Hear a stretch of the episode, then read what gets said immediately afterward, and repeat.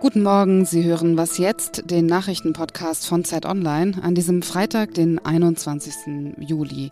Und wenn Sie schon immer mal wissen wollten, was Sarah Wagenknecht mit der Partei, die sie gründen möchte, in Thüringen bewirken könnte, theoretisch, dann sind Sie hier richtig. Außerdem beantworten wir die Frage, weshalb ein Teil der schwedischen Zivilgesellschaft es als Ausdruck der Meinungsfreiheit ansieht, in der Öffentlichkeit einen Koran zu verbrennen. Ich bin Azadeh Peschman und los geht es mit den Nachrichten. Ich bin Anna Schwed, guten Morgen. In Tel Aviv ist es bei Protesten gegen die umstrittene Justizreform der israelischen Regierung zu Zusammenstößen gekommen. Demonstranten blockierten am Abend für mehrere Stunden die Hauptautobahn und legten Feuer. Es kam zudem zu Straßenschlachten mit Beamten. Ministerpräsident Netanyahu hatte zuvor in einer Rede an die Nation das Vorhaben verteidigt. Er äußerte Verständnis für Kritik, signalisierte aber deutlich, dass er seine Pläne vorantreiben wolle. Die Polizei in Berlin und Brandenburg hat in der Nacht ihre Suche nach einer Löwin fortgesetzt. Eine Sprecherin sagte, etwa 220 Beamte seien im Süden Berlins unterwegs, wo es mögliche Sichtungen gegeben habe. Beteiligt seien auch Veterinärmediziner und der Stadtjäger. Man werde so lange im Einsatz sein, bis das Tier gefunden sei. In Brandenburg ist die Polizei mit 100 Beamten vor Ort. Ein Sprecher betonte, man gehe jedem Hinweis nach. Woher die Löwin stammt, ist weiterhin unklar unklar. Redaktionsschluss für diesen Podcast ist 5 Uhr.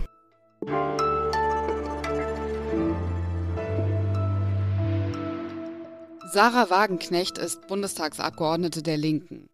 Noch. Sie hat in der Vergangenheit immer wieder angekündigt, dass sie eine neue Partei gründen möchte. Stand jetzt ist das nicht passiert, aber wenn sie mit einer neuen Partei in Thüringen zur Wahl antreten würde, dann würden sie laut einer Umfrage 25 Prozent der Befragten wählen. Damit wäre sie stärkste Kraft in dem Bundesland, noch vor der AfD. Dieses Ergebnis wirft natürlich einige Fragen auf, über die sich auch Anne Henig, Redaktionsleiterin der Zeit im Osten, Gedanken gemacht hat. Hallo Anne. Hallo. Wer wäre noch Teil der Partei, also außer Wagenknecht? Und welche politischen Ideen würden diejenigen mitbringen? Das Knifflige daran ist, dass es nicht viele gibt, die sich bislang öffentlich zu Sarah Wagenknecht bekannt haben. Also zu den wenigen gehört Sabine Zimmermann, frühere Bundestagsabgeordnete der Linke. Sie sagte mir, dass es bereits Treffen des Wagenknecht-Flügels gäbe, dass sich viele Leute meldeten, die überlaufen wollten, ganze Ortsverbände der Linke. Ähm, ihrer Aussage nach sogar Kommunalpolitiker der CDU. Ähm, ich habe auch einen Kommunalpolitiker in Sonneberg gefragt, auch der Linken. Der sagte mir, er schätze bis zu 20 Prozent äh, der Mitglieder würden sich Wagenknecht anschließen. Ob das wirklich so kommt, ich weiß es nicht. Denn auf der anderen Seite ist es nämlich so, dass die Zahl ihrer namentlich bekannten Unterstützer einfach denkbar gering ist. Ich bin auch vielen Gerüchten nachgegangen, habe also mit Leuten gesprochen, von denen gesagt wurde, die würden zu Wagenknecht wechseln. In dem Moment, in dem ich sie am Telefon hatte, sah das dann aber immer ganz anders aus und auch glaubhaft anders aus. Das heißt, da müssen wir uns, glaube ich, einfach ein bisschen gedulden, was die inhaltliche Ausrichtung anbelangt. So hat Sarah Wagenknecht das selber mal bezeichnet, bin linkskonservativ. Ja, also in der Migrationspolitik einen eher strikten Kurs, ähm, ähm, sozialer Ausgleich, wie ihn der Linken eigentlich eher vorschwebt, keine Waffenlieferung auch an die Ukraine. So würde ich es jetzt mal abkürzen. Im Herbst sind ja Landtagswahlen in Thüringen und wenn man sich diese Umfrage anschaut, was würde es für potenzielle Koalitionsverhandlungen bedeuten, wenn die Wagenknecht-Partei so gut abschneidet? Also ich gehöre jetzt nicht zu den Leuten, die gerne und schnell einen apokalyptischen Ton anschlagen, aber hier muss ich sagen, das könnte für Thüringen chaotisch enden, weil ohne Wagenknecht oder die AfD, wenn es so kommt, wie diese Umfrage es äh, darlegt, käme kaum ein Bündnis zustande. Also die Linke müsste sich mit der CDU zusammenschließen, was die ja schon gar nicht will, und zusätzlich Grüne und SPD ins Bündnis aufnehmen. Das heißt, das ist eigentlich kaum vorstellbar. Dann müsste sozusagen entweder, entweder Wagenknecht oder die AfD mitregieren oder es wird eine ganz andere Lösung gefunden, eine was weiß ich, eine Expertenregierung, was überparteiliches, eine Art ganz außergewöhnliche Regierung angesichts der Tatsache, dass kein Bündnis zustande kommt. Und was heißt das eigentlich für die AfD in Thüringen?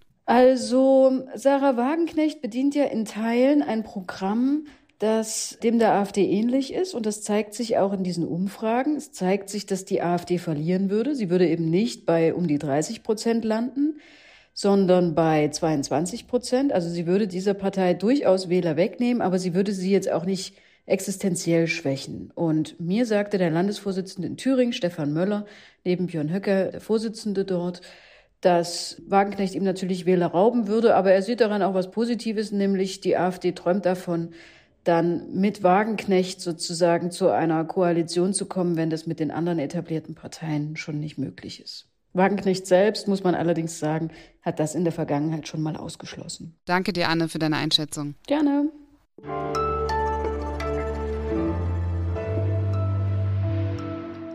Und sonst so? Mussten Sie schon einmal nervig lange Visumsanträge ausfüllen und um Ihre Einreise in ein anderes Land bangen?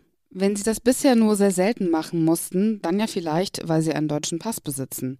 Damit kann man nämlich in 190 Länder visumfrei einreisen. Das hat das jährlich erscheinende Henley Passport Ranking ergeben.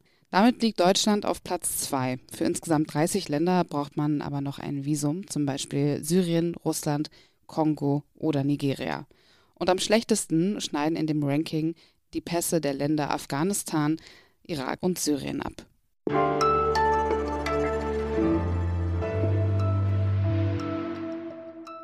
In der Nacht zu Mittwoch stürmten Demonstrierende die schwedische Botschaft in Bagdad. Sie haben die Botschaftskanzlei eingenommen, verwüstet und Feuer gelegt.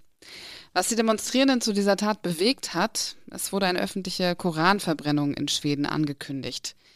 Nicht zum ersten Mal in diesem Jahr. Mit der politischen Stimmung in Schweden kennt sich Simon Langemann aus dem Politikressort der Zeit sehr gut aus. Hallo Simon. Hallo. Es gab auch schon vorher Proteste vor der schwedischen Botschaft im Irak. Wie haben die PolitikerInnen in Schweden jetzt darauf reagiert, dass die Situation dieses Mal so eskaliert ist?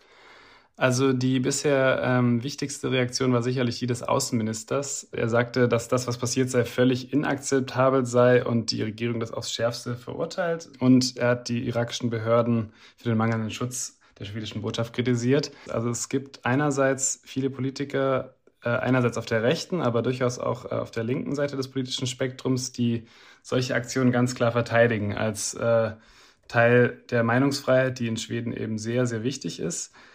Es gab zuletzt immer wieder den Versuch, gerade von der Regierung, das so nicht komplett zu verbieten, aber zumindest wegzuverlegen von vielleicht der großen Moschee an irgendeinen weniger symbolischen Ort. Das hat aber nicht funktioniert. Das wurde von einem Gericht gekippt und seitdem ist der Regierung, auch wenn sie gerne mehr dagegen tun würde, sind so ein bisschen die Hände gebunden. Wie reagiert eigentlich die Zivilgesellschaft darauf? Generell gibt es hier diesen Standpunkt, dass eine Koranverbrennung, die wir aus deutscher Perspektive verstörend und verletzend finden und als Hassverbrechen einordnen würden, in Schweden ganz klar von der Meinungsfreiheit gedeckt ist. Und dort ist es absolut keine Minderheitenmeinung. Zugleich ist Anfang Juli eine Umfrage erschienen, wo sich 53 Prozent der Befragten dafür ausgesprochen haben, äh, diese Aktion künftig zu verbieten. Allerdings hat der Leiter dieser Studie interessanterweise gleich klargestellt, dass er eher glaubt, dass es dafür strategische Motive gibt. Und vielleicht ist jetzt in diesem strategisch wichtigen Moment den Schweden der NATO-Beitritt einfach ein bisschen wichtiger als ihre Meinungsfreiheit. Aber generell muss man schon sagen, es ist einfach so, dass äh, sehr viele Menschen das auch verteidigen. All das findet ja in einer Zeit statt, in der in Schweden eine Koalition regiert, die von den Schwedendemokraten unterstützt wird, einer rechtspopulistischen Partei. Hat sich dadurch die Stimmung in Schweden schon verändert? Ich war letztens mit einer Kollegin auf einer Konferenz auf Gotland, einer schwedischen Insel, wo sich immer sozusagen das politische Stockholm trifft.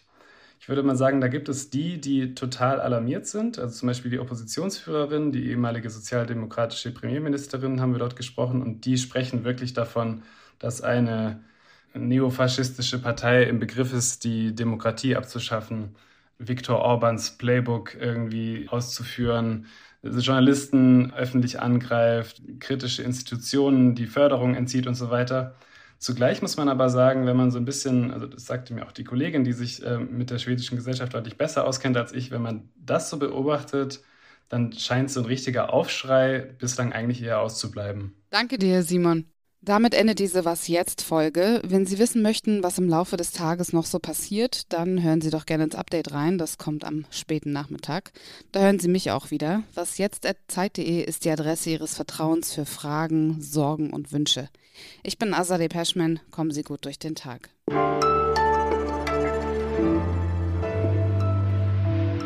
Da gab es kürzlich eine ganz interessante Umfrage. Also generell muss man sagen, ähm, der, der Warte mal kurz, sorry.